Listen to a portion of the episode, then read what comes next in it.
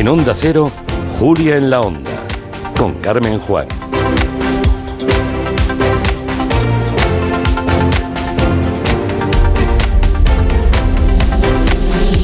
Llegó el rato cada semana para filosofar. Ya saben que no existen verdades absolutas ni conceptos de la vida cotidiana que no entrañen una gran complejidad. Así que por eso tenemos a Nenrod Carrasco, que es doctor en filosofía y profesor de la Universidad de Barcelona, que hoy en su masterclass, buenas tardes, profesor Carrasco. ¿Qué tal? Encantado. Nos quiere hablar del aburrimiento. Bueno, igual que la pasada semana, en la pasada clase nos explicaba el profesor Carrasco cómo Epicuro aspiraba a momentos felices, no a placeres desbocados, pues hoy también nos provoca eh, planteando si habría que reivindicar el derecho a aburrirnos. Bueno, de hecho, si existe como derecho al aburrimiento, ya eso ya es bastante, bastante interesante, ¿no? Eh, sobre todo por lo que por lo que tiene que ver con la falta de rentabilización del tiempo, ¿no? Como si el tiempo tuviera... ¿Qué decían? El tiempo es oro, ¿no? Pues eso, que no podemos perder el tiempo y aburrirse sería perder el tiempo. Bueno, no sé, acabo de filosofar muy raro yo ahora mismo, profesor. No sé, ¿por dónde va, a ¿Qué va en absoluto? ¿Mm? Eh, es que en un mundo en el que nuestro valor no está determinado por nuestra productividad, Exacto. Y, de hecho, en un mundo en el que las tecnologías que, que usamos diariamente pues nos obligan a, a optimizar todos y cada uno de nuestros minutos como si fueran recursos financieros, pues es evidente que cada vez nos cuesta más no hacer nada. Claro. Bueno, no es que nos cueste más, es que tenemos cargo de conciencia por no hacer nada, como si eso no fuera una opción vital válida. Eso de ponerte y perder una mañana viendo las nubes, por ejemplo. está penalizado socialmente eso. Aparte de que hay un, hay un, estigma sobre eso, el sentimiento de culpa, ¿no? Que te genera el hecho, por ejemplo, de, hacer una siesta o de, o de, dejar de hacer ciertas cosas que tú crees que tienes que hacer. Eh, yo creo que ha cambiado mucho el sistema de valores que tenemos en relación al, al aburrimiento y creo que es importante, pues eso, hablar de él y a ver a dónde nos conducen todas estas reflexiones. Añadimos también las reflexiones de los oyentes, aquellos que quieran, a lo mejor ya están aburridos de la Semana Santa y tienen el tema muy fresco, no sé. A lo mejor nos quieren dejar algún mensaje en el buzón de voz del 638-442081. Antes hablábamos de la relación del aburrimiento con el tiempo. Es que además se produce, ese, es una cierta paradoja, ¿no? Em, que cuando tienes muchas cosas que hacer, no tienes tiempo para nada, y cuando no tienes nada que hacer, el tiempo es eterno, no pasa el tiempo. Pues sí, yo creo que esa es la, es la primera experiencia ¿no? que nos permite, eh, que nos permite el, aburrimiento y que está muy directamente relacionada, como tú bien dices, con el paso del tiempo. Es decir, cuando nos aburrimos, el tiempo no quiere pasar. Es como si se hubiera quedado detenido, congelado. Em, de hecho, Schopenhauer dice que, tenemos tendencia a, darnos cuenta del paso del tiempo, sobre todo en aquellos tiempos, en aquellos casos en los que el tiempo se nos alarga más de lo debido. Porque evidentemente ese problema no lo tenemos cuando nos lo pasamos bien. De hecho, cuando nos lo pasamos bien, es perfectamente posible que no nos demos cuenta del paso del tiempo. Y, podemos incluso decir que el tiempo se nos ha pasado volando. Mm. Es decir, que mm, al contrario, ¿no? Es decir, cuando nos lo estamos pasando bien es como si nos hubiéramos liberado del tiempo, como si por un momento estuviéramos viviendo fuera del tiempo. Pero claro, cuando quieres que pasen cosas que no son las que están pasando porque te aburres, entonces lo más probable es que el paso del tiempo se nos haga presente, ¿no? Y de, y de qué forma. Eh, con lo cual se produce una situación realmente muy curiosa, y es que somos conscientes del paso del tiempo cuando tenemos la sensación justamente de que el tiempo no pasa. Está bien, es una es interesante, no lo había planteado planteado así. Ah, ah, no es la primera vez que nos menciona Schopenhauer. ¿Es uno de sus favoritos, profesor Carrasco? ¿O es casualidad? Que bueno, es casualidad. Es casualidad. Schopenhauer es un autor que, que trata muchas cuestiones de la vida cotidiana y es fácil recurrir a él para según qué cosas, pero es un autor muy, muy controvertido y que tiene, tiene muchas dobleces su, su pensamiento. Pero bueno, en este caso la verdad es que es un autor muy, muy interesante a la hora de reflexionar sobre el, sobre el aburrimiento, porque es verdad, él, él, justamente lo que nos dice es que cuando nos aburrimos, toda nuestra atención se dirige hacia el paso del tiempo. Eh, y quieres que pase el tiempo, pero por muchas cosas que hagas, pues resulta que el tiempo no, no pasa, ¿no? Y, bueno, es algo que es interesante como mínimo reflexionar sobre, sobre ello. ¿El tiempo pasa más rápido para los más jóvenes y más lento, al revés, más, más lento para los más jóvenes y más rápido para los más mayores? ¿Tiene alguna cosa o alguna relación que ver con la edad? De hecho, de eso estaba convencido Schopenhauer. Eh, Schopenhauer eh, estaba plenamente convencido de que cuando somos más jóvenes el, tiempo tiende a pasarnos más eh, deprisa y que a medida que vamos creciendo el tiempo como que se ralentiza. Pero yo creo que hoy, hoy en día esa distinción que, que antaño se podía establecer en relación a las edades o, en relación al hecho de vivir en ciudad o al hecho de vivir en el campo o, incluso eh, esa distinción que se podía establecer en función de las clases sociales, yo creo que hoy en día en relación al aburrimiento cuesta mucho más de hacer porque se ha, democratizado. Hoy en día eh, estamos tan habituados a hacer cosas de manera tan continuada que cuando a cualquiera se le presenta un momento en el que no sabe muy bien qué hacer, pues surge la amenaza del aburrimiento. Entonces yo, creo que antaño sí que tenía sentido eso de la edad, pero hoy en día yo, yo tiendo a ponerlo más en cuarentena. Dice Susivil a través de Twitter, dice, os doy mi opinión sobre el aburrimiento. Momentos en los que has de estar sí o sí con alguien con quien no tienes ninguna afinidad y te limitas a tratar trivialidades porque no eh, te, te, apetece nada expresar tus deseos. Bueno, es una manera de verlo, ¿no? sí, bueno, sí, sí, no, no deja de ser una... Bueno, pero en compañía también el aburrimiento se, se puede diluir, ¿eh? o sea, se puede, diríamos, se puede desvanecer con, con muchísima más facilidad. A mí uno de los fenómenos que, que, me llama mucho la atención, ¿no? Y que además es muy, muy característico de nuestra contemporaneidad, es esta manía que tenemos, ¿no? A referirnos a los tiempos muertos, ¿no? Mm. Eh, que yo creo que antaño esta expresión no, se utilizaba. Y como estamos tan obsesionados con hacer de nuestra vida cotidiana eh, tiempo productivo, pues es normal que aparezcan eso que llamamos tiempos muertos. Y, a mí, a mí todavía me produce cierta sorpresa que, califiquemos a los tiempos muertos de, de esta forma, ¿no? Porque ya partimos de la base de que no van a pasar cosas. Es decir, de que pase lo que pase en ese tiempo, no va a pasar en realidad absolutamente nada. Y, claro, es curioso que, afirmemos eso, de que en los tiempos muertos no pasa nada, porque realmente no hay un tiempo en el que no acontezca nada. O sea, siempre sucede algo. Mm, con lo cual, es evidente que la cuestión no tiene tanto que ver con el tiempo en sí mismo, sino con la manera con la que nos relacionamos con el tiempo.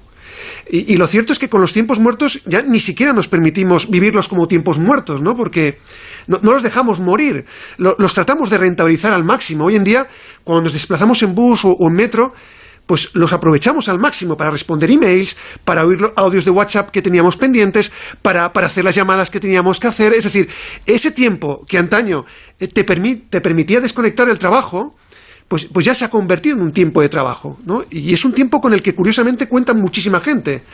Eh, eh, no resistimos. Pero es, tiempo productivo, no tiene por qué ser tiempo entretenido. Productivo sí, pero entretenido no. Podemos estar profundamente aburridos respondiendo emails. Hoy tanto y tanto. No, si yo lo decía en el sentido de que ya ni siquiera los vivimos como tiempos muertos. Mm. Al contrario, tratamos de rentabilizarlos y precisamente al hacer eso, al intentar hacer de ese tiempo un tiempo productivo, pues también impedimos ¿no? que nos puedan pasar las pocas cosas que ya de por sí eh, nos pueden pasar en un tiempo que catalogamos como muerto. Sí, yo tampoco lo del tiempo muerto también es cierto que me, sorprende. Yo lo tengo muy asociado a los partidos de baloncesto, pero porque se para el reloj y ahí sí que no puedes hacer nada por variar el resultado mientras están ahí discutiendo cuál es la siguiente jugada. Por lo que estoy advirtiendo, lo que tendemos a pensar que el aburrimiento es como un gran vacío. Pues la verdad es que sí. Yo creo. Eh, además, esa es la, reflexión fundamental, por ejemplo, a la que nos invita a, pensar Martin Heidegger. Eh, hablar de Martin Heidegger es probablemente hablar de, uno de los pensadores más influyentes de la historia de la filosofía del, siglo XX. Y en 1930, eh, Heidegger imparte un curso sobre tres conceptos fundamentales de la metafísica: mundo, finitud y soledad. Pues bien, en un momento de ese seminario, nos plantea una situación que quiere que la pensemos y profundamente. Y, para mí es una imagen perfecta de lo que es el aburrimiento, de lo que significa toparse con él y sobre todo del tipo de experiencia que se pone en juego. Y si te parece, te cuento exactamente cuál es la situación que nos plantea. Tengo curiosidad. Es, es, muy, muy interesante. Eh, nos plantea lo siguiente, dice, eh, imaginemos que, estemos, que estamos en una estación de tren, medio abandonada. Eh, estamos esperando a que el tren llegue, pero no sabemos exactamente cuándo lo hará. Eh, se ha estropeado el reloj de la estación, eh, no tenemos modo alguno de saber qué hora es, eh, no hay nada a nuestro alrededor que nos llame la atención, el kiosco está cerrado, no hay ninguna cafetería abierta, nos hemos dejado el móvil en casa, bueno, lo del móvil lo, añadimos nosotros, Heidegger no podía reflexionar. Pero ya nos va bien, ¿no? vale, nos hemos dejado el móvil en casa, no llevamos nada con lo que poder entretenernos y, comenzamos a aburrirnos. ¿No? La, espera se nos empieza a hacer demasiado presente. Estamos esperando un tren que no sabemos a qué hora llegará, ni cuánto falta para que llegue, si es que finalmente llega. Y claro, como empezamos a aburrirnos, eh, damos una vuelta, sin perder nunca de vista la estación, no sea que el tren llegue y no podamos cogerlo. Caminamos por los alrededores, bajamos y subimos escaleras, recorremos el andén en un sentido, en el otro, tratando en la medida de lo posible de que pase el tiempo. Pero claro, el tiempo no pasa y nos empezamos a desesperar. Y es entonces, dice Heidegger, cuando nos damos cuenta de algo que, constituye el sentido de este, de este ejemplo ¿no? que nos pone el, profesor Heidegger. Y es que hay momentos que, por muchas cosas que hagamos, no hay modo alguno de llenar el tiempo. No, hay modo alguno de, no experimentar lo vacío que puede llegar a estar el tiempo. Y, y, para Heidegger, eh, esto es lo que nos ofrece el tiempo de la espera, ¿no? En una solitaria estación de tren, que si hay algo que nos resulta insoportable, y si hay algo que define a la perfección qué es el aburrimiento, es esta sensación de estar ante un tiempo vacío que no sabes cómo llenarlo. Y claro, es una experiencia que, tratamos de ahorrárnosla cada día, ¿no? Es más, yo diría que, nos pasamos media vida llenando el tiempo de cosas, pero solo para, para no enfrentarnos a ese vacío que al final es lo que constituye el tiempo. Y ese vacío es lo que nos aterroriza, ese, ese vacío es lo que, lo que no dejamos que se manifieste, lo que hace que, además no, no, paremos de hacer cosas continuamente, porque quizá ese vacío nos está diciendo cosas de nosotros mismos eh, que no estamos dispuestos a oír, ¿no? Ah, esa, eh, vale, ese es el, esa es la gracia, ¿no? El que no queremos pararnos y enfrentarnos al vacío porque quizá ahí nos encontremos y ya volvemos a lo de siempre, ¿no? A encontrarse a sí mismo, ¿no? Eso ya es muy, muy filosófico acuérdate que hablábamos de esto hace un par de semanas cuando, hablábamos de la soledad y del pavor que a mucha gente le provoca, ¿no? El estar a solas con uno mismo, pues tiene mucho que ver con esa experiencia eh, que tiene o que está muy directamente relacionada con el, con el vacío. Eh, es la misma experiencia que te produce el hecho de estar mirándote en un espejo durante más de cinco minutos y comprobar que, bueno, mm, que a lo mejor eh, tú no eres tú, sino que hay algún otro aparte de ti mismo. Y eso te provoca una sensación, una especie de abismo, una especie de, vacío, eh, que, bueno, que muchas veces provoca zozobra, desasosiego, pero que muchas veces también es el punto de partida desde el cual podemos empezar a pensar cualquier cosa. Vamos a ver qué, nos dicen los, los oyentes. Un audio de entrada. Bueno, pues yo reivindico totalmente el derecho al aburrimiento, el derecho a no hacer nada, a gastar mi tiempo como a mí me dé la gana. Y también hay una cosa que quiero señalar, es que cuando yo era joven me aburría. Ahora a los niños parece como que siempre les están dando algo que hacer y si no parece que no están con el móvil o están con, la pantallita. Esa pantallita siempre es eh, la evitación del aburrimiento y los niños tienen que aprender a aburrirse. Quería plantear si el aburrimiento está contemplado universalmente, eh, quiere decir, eh, nos aburrimos lo mismo las personas del mundo, vamos a decir, rico, Estados Unidos, Europa, eh, se, se, aburren lo mismo en países que tienen que vivir con muy pocos euros al día. ¿Tiene algo que ver la economía con el aburrimiento? Qué interesantes las dos preguntas, profesor Carrasco. Vamos por pues partes. Vamos, con la última, que me parece muy interesante. ¿Va por barrios lo del aburrimiento y por rentas? Yo creo que va en, relación a la cultura, es decir, eh, la cultura en Occidente, que es una cultura que está constituida a partir de eh, sociedades que, viven aparentemente en, lo superfluo, ¿no? Es decir, no, no son economías de autosubsistencia, ¿no? Sino que se pueden, eh, diríamos, permitir el, tiempo de disfrutar de su propio tiempo. Ahí es normal que aparezca el aburrimiento. Y ya no digamos si en estas culturas el tiempo se ha hiperacelerado, ¿no? Esa hiperaceleración del tiempo también hace que continuamente tengamos que estar continuamente dependiendo de cosas eh, mm, continuamente nuevas para poder rellenar ¿no? ese, e, ese vacío que, asoma ¿no? a poco que nos dejemos, dejemos de hacer cosas. Eso por un lado. Y por otro lado, me ha gustado mucho esa, esa reflexión ¿no? de, aprender a aburrirse porque... para aprender a aburrirnos tenemos, en primer lugar, que reconocer que nos aburrimos. Y eso es algo que nos cuesta mucho. Eh, no solamente nos cuesta mucho no hacer nada, como comentaba la, oyente en primer lugar, sino que también nos cuesta mucho admitir y asumir que nos aburrimos. Em, y, yo creo que eso es algo que, quizás deberíamos empezar a, asumir y a, reconocer. Es decir, no es lo mismo asumir el aburrimiento que asumir el hartazgo. Eh, en tiempos de cuarentena es, razonable asumir que mucha gente pueda estar harta y que esté cansada y que esté agotada. Pero es un tipo de experiencia muy distinta a la que estamos planteando aquí, ¿no? Esa experiencia que, que se produce cuando te das cuenta de que el tiempo pasa y que mm, no hay manera de acelerarlo, no hay manera de llenarlo con cosas que permitan que lo, que lo puedas acelerar aún más, ¿no? Además, hay una diferencia muy importante entre lo que es el aburrimiento y el tedio. el, el, aburrimiento eh, siempre lo puedes experimentar en relación a algo concreto. Es decir, eh, tú siempre puedes señalar aquello que te aburre.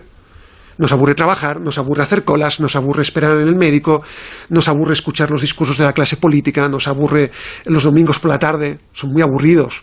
Em, es decir, cuando el aburrimiento aburre, que es lo que se espera que haga el aburrimiento, siempre lo puedes dirigir hacia algo concreto, ¿no? Porque sabes que si eso concreto no estuviera, pues quizás, no sé, quizás no estarías aburriéndote. El problema está cuando el aburrimiento no está provocado por algo en particular y no sabes exactamente qué es. Es decir, el, problema se da cuando te aburres por todo. Y cuando eso sucede, más que aburrimiento, de lo que hablamos es de tedio. E, el, tedio es como esa especie de, losa que, se nos cae encima, ¿no? Y como decía Baudelaire, hay un momento que sientes el cielo, ¿no? Encima de tus hombros. Pues eso es lo que sentimos cuando nos invade el tedio, porque el tedio es tedio por todo. Y además es una sensación muy, muy difícil de manejar, porque genera un malestar mucho más profundo, mucho más desasosegante, y, claro, cuando algo es tedioso, es que no tienes ninguna opción para sacarte el tedio de encima. Te aburres por todo. Y además te aburres por todo en un mundo en el que continuamente se te están ofreciendo cosas para que en principio no te aburras.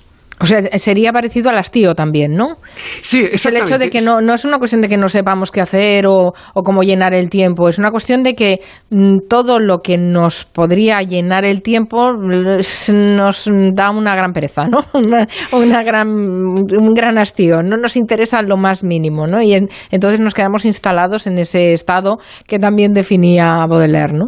Exactamente. Él empleaba la expresión spleen, eh, hablaba del, del, del, ¿no? de esa especie de, Pues sí, las, las, plantea muy bien. Esa especie de hastío que además em, te molesta todo. Te molesta todo. Eh, cualquier acción eh, te representa un esfuerzo sobrehumano llevarlo, llevarlo a cabo, ¿no? Y, y, cuantas más cosas nos digan para que no nos aburramos, eh, todavía mayor se, se, hace nuestro aburrimiento, ¿no? Pues, pues el spleen, el, el, el, hastío, tiene mucho que ver con, justamente con esto. Entonces no es lo que nos rodea, es que somos nosotros los que no estamos finos, digamos, ¿no? Entonces es cuando el problema lo tenemos nosotros, no nuestro entorno. Sí, exactamente. Tiene mucho que ver, evidentemente, con, uno mismo, pero es muy difícil desvincularlo del hecho de que vivimos en, un sistema em, que no nos deja que nos aburramos. O sea, quiero decir que el problema no es que, no sepamos divertirnos o, que no sepamos emplear el tiempo de una forma que no nos aburramos. Mm, evidentemente podemos llevar la cuestión por el lado individual, no hay ningún problema. Pero yo creo que no tiene que ver mm, con nuestra pericia, ¿no? A la hora de hacer cosas, porque yo creo que uno se aburre porque en muchas ocasiones nada lo que genera esta sociedad de consumo nos va a satisfacer. O sea, con todo lo que nos ha costado crear toda una cultura del ocio y el dinero que se gasta en eso y resulta que la gente se aburre igualmente. Pues es lo que ocurre, ¿no? Es decir, se nos ofrecen continuamente cosas, experiencias, productos con los que expulsar el aburrimiento, pero muchas veces advertimos con un cierto desencanto que, que a pesar de todo, pues nos aburrimos más de lo deseable, ¿no? Es decir, pero que ese deseo, de ese aburrimiento, insisto, está muy directamente vinculado con este sistema que justamente lo que alimenta de una manera adictiva es el deseo de volver a consumir. O sea, es el mismo sistema el que te lleva a desear todo con tal intensidad que, que nunca te llega a satisfacer plenamente y lejos de eh, eliminar el aburrimiento lo que hace es provocártelo aún más, si cabe. Decía Rousseau eso de que el aburrimiento era el gran flagelo de los ricos y que los pobres no podían permitirse el lujo de aburrirse. Exacto. Claro, eso formaba parte ya del pasado, ¿no? Eh, porque hoy en nuestros días eh, la diversión ya no solo incumbe ¿no? a unos pocos ricos, sino también a grandes multitudes cuyas vidas paradójicamente resultan cada vez más uniformes, cada vez más rutinarias, cada vez más monótonas. Y, de hecho, eh, que haya toda una industria del ocio, que haya toda una industria del tiempo libre destinada a que no nos aburramos, pone de manifiesto hasta qué punto el aburrimiento y en, Occidente, sobre todo, mm. pues se ha democratizado. Es bueno eh, esa actitud de, bueno, algo que critican también los pedagogos, de sobreestimular a los niños, de, eh, de que hagan de todo. Eh, nos lo critican porque dicen que los niños deberíamos también enseñarles a aburrirse. Sí, a, mí me da la sensación de que, de que tendría que ser así. Es decir, vivimos en una cultura en la que todo nos excita, todo nos agita y ya no es un problema de los niños, también es un problema de los adultos, porque al final también los niños imitan a los adultos, ¿no? Entonces, eh, vivimos una cultura donde suceden tantas cosas a nuestro alrededor que, no tenemos tiempo para detenernos. O, lo que es lo mismo, ¿no? No, no nos damos tiempo para aburrirnos aun cuando el aburrimiento está más presente que nunca en nuestras vidas, ¿no? Es decir, solo hay que dejarse aburrir y, enseguida te das cuenta de ello, ¿no? Es decir, que cuanto más ruido crece a nuestro alrededor, más evidente, creo yo, resulta la presencia de ese tedio al que, al que se refiere Heidegger. Y además es un tedio que, al final también nos obliga a hacernos una pregunta incómoda, ¿no? Y es que, y, si muchas de las cosas que hacemos las hacemos sencillamente por aburrimiento? Porque si no las hiciéramos, pues no sabríamos realmente qué hacer. Pues ese son el tipo de preguntas que a veces la, la filosofía nos invita a hacer porque nos dejamos llevar por Son preguntas incómodas, profesor Carrasco, muy incómodas, claro. Desde luego. Sí, sí, Pues yo creo que son ese tipo de cuestiones que, se abren cuando uno pues se deja aburrir. Porque hoy, es un poco lo que comentábamos, nada nos, nada nos aterroriza hoy más que, aburrirnos de aburrimiento. Y, es una especie de obsesión. Mm, que, además los tiempos de la pandemia pues no han hecho más que recrudecer. Y, sin embargo, yo creo que podríamos darle la vuelta. Y, podríamos hacernos una serie de preguntas que a lo mejor podrían redimensionar el, aburrimiento o quizás nos permitirían ver en el aburrimiento unas posibilidades que a lo mejor eh, nos empeñamos en no, verlas, ¿no? En no verlas. Por ejemplo, ¿y si nos dejáramos aburrir? O sea, ¿qué podría pasar?